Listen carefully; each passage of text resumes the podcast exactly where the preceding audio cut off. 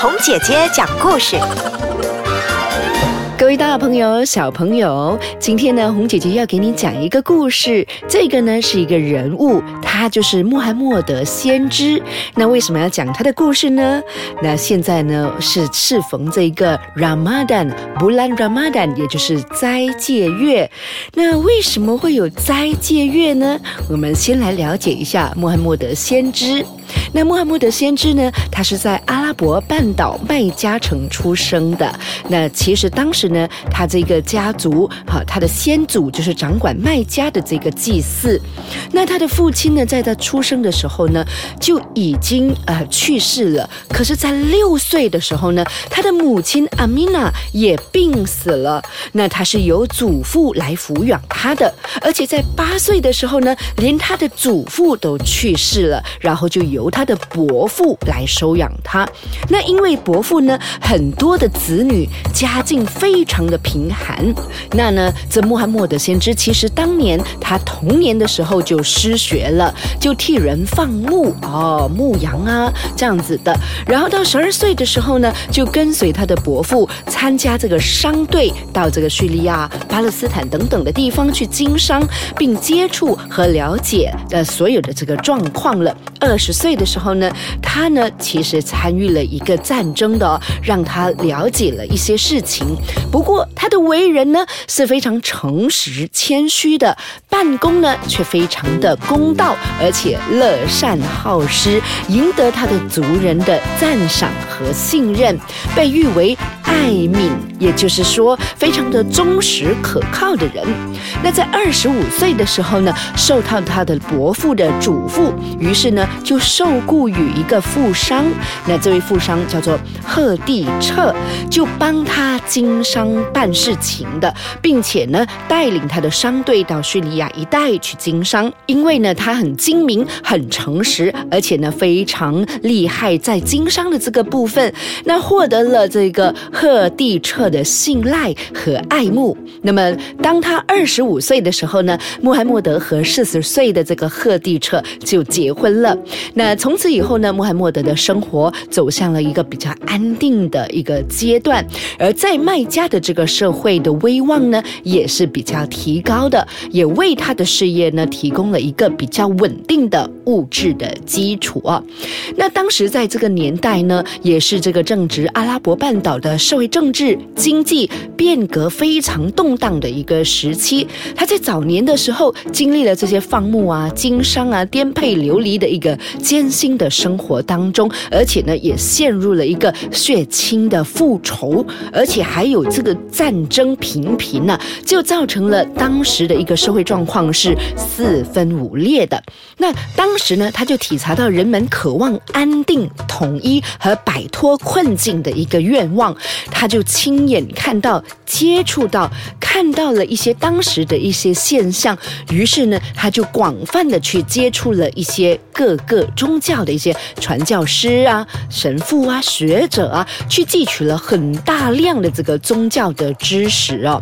那当时呢，他的知识就越来越丰富了，而且呢，他也曾经到山洞里去潜居潜修，然后沉思冥想，来探求解决阿拉伯。民族的社会和宗教危机的一条出路，而当时呢，他在山洞里头潜修冥想的时候呢，有说他就是受到了这个启示了，呃，这个可兰经，受命他成为在这个人间的一个使者，向世人呢传一些警告，报一些喜讯。自此之后呢，他就不断的受到了启示，而开始现身于伊斯兰教的一个事业了。那我们来回来看一下他在青年的时候哈，那在青年的时候，因为他是受过了很多的苦，所以呢，他才会想到呢，要为当地的人呢来做一些事情的。那我们来看一下他的一些故事。有一次呢，他们的天房在这个洪水当中被摧毁了，然后当时穆罕默德呢，他就想到了一些方法来帮助他们的。然后在这个时候，大家呢才慢慢的发现到穆罕默德他的能力，然后就慢慢的就很多人在追随他、跟随他的这个信仰了。当很多的追随者在追随着他的时候呢，另外一方面，当然他也遇到了一些打击，甚至呢有一些人想要试图刺杀他。到底后来的时候他会怎么做？而这个斋戒的这个意义呢，正好呢就是他所信奉的这个伊斯兰教最重要的一环。那到底斋戒的意义又是什么呢？稍后时间回来的时候，我们再一起来探讨吧。好，大朋友、小朋友，欢迎回来。这个时候呢，我们来了解一下哈，这个斋戒的意义和利益有哪一些呢？那当年呢，穆罕默德先知他是很喜欢做这个斋戒的。那斋戒对他的身体、对他的思想，到底带来一些怎么样的意义呢？为什么到现今我们呢，还是依然有很多的这个呃回教徒或者我们说的伊斯兰教徒，他们会守着这个斋戒，到底意义和利？意有哪一些呢？那其实呢，这个斋戒呢是为期一个月的，这个特殊的季节呢非常非常的重要。重要的是什么呢？是要让我们来明白这个慷慨给养的这个价值，来教育心灵，还有让整个社区，我们要照顾到整个社区所有需要的人。那对我们的身体来说，首先我们来看一下，对我们的身体来说，算是节食的一种方式。到底这些节食的方式对我们来说有什么意义呢？那因为呢？他们就相信说，诶，这个斋戒可以让我们理解到，诶，这个社区里头其实是有很多很多有需要的人，所以这些很多有需要的人是必须要等着我们去帮助的。所以在斋戒月的时候呢，我们其实是需要控制我们自己，我们拥有的太多了，那是不是可以来照顾我们社区其他的人呢？这个是其一了。那另外呢，斋戒来。说呢，也是感恩的一种方式。让我们来想想，一个苹果是怎么样到达我们的手中的呢？一个苹果需要通过不同的途径，比如说需要经过人的栽培，然后采摘，然后销售，才能达到我们的手中的。所以，我们需要的是感恩，有一颗苹果来到了我们的手上。所以呢，这个是斋戒的其中第二个的这个原因。然后第二呢，我们来看一下啊。我们有很多很多的这个斋戒的这个意义，包括了有，诶，如果有一块干面包来到了你的面前，非常的美味可口，诶，可是每一个人从。呃，高级的人到一些呃穷的人，他们内心呢所感受到的这些给予，都是同样的非常有价值的。所以斋戒呢是在白天的时候不能饮食，要禁止饮食，要我们呢来了解一下。比如说有这个食物来到我们面前的话，其实它就是一项礼物，那我们要懂得感恩。这个呢也是斋戒的意义。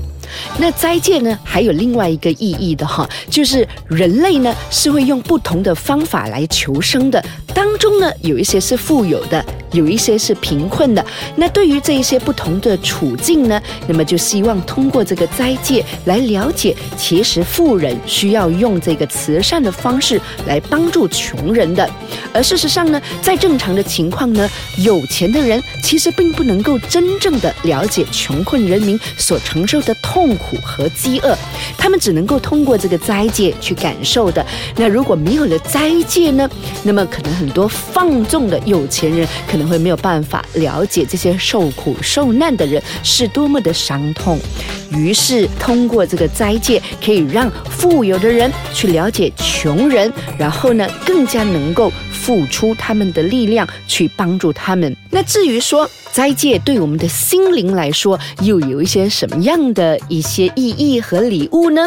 其实呢，它是为了要锻炼我们的这个心灵上的一些理想哦。